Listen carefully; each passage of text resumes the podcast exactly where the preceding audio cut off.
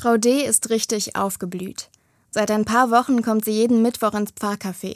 Erst schüchtern, mit gesenktem Blick, aber mittlerweile strahlt sie, sobald sie durch die Tür kommt. Frau D. lebt allein, spricht kaum Deutsch und lebt von einer winzigen Rente.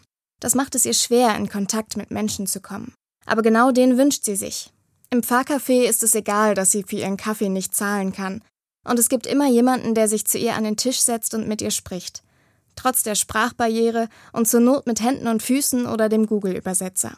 Frau D. sagt, dass sie das sonst nicht erlebt, dass Menschen sich für sie interessieren. Dabei wäre das für beide Seiten bereichernd, denn Frau D. hat ein bewegtes Leben geführt und viele spannende Geschichten zu erzählen. Ich glaube, es gibt viele Menschen wie Frau D. Menschen, die durchs Raster fallen und die ohne Familie und die Möglichkeit, Freunde zu finden, einsam werden. Und es gibt nur wenige Räume, die ihnen ermöglichen, am gesellschaftlichen Leben teilzunehmen, ohne dass sie dafür Geld ausgeben müssen. Das Pfarrcafé in meiner Gemeinde ist so ein Raum. Überhaupt sehe ich an der Basis der Kirche viele Orte, wo genau das passiert, dass Menschen Teil einer Gemeinschaft werden, egal welcher Religion sie angehören, wo sie herkommen oder wie groß ihr Geldbeutel ist. Bei allem, was mich an der Kirche stört und was schief läuft, Orte wie diese sind wichtig für das Zusammenleben in unserer Gesellschaft damit dort jeder einen Platz findet.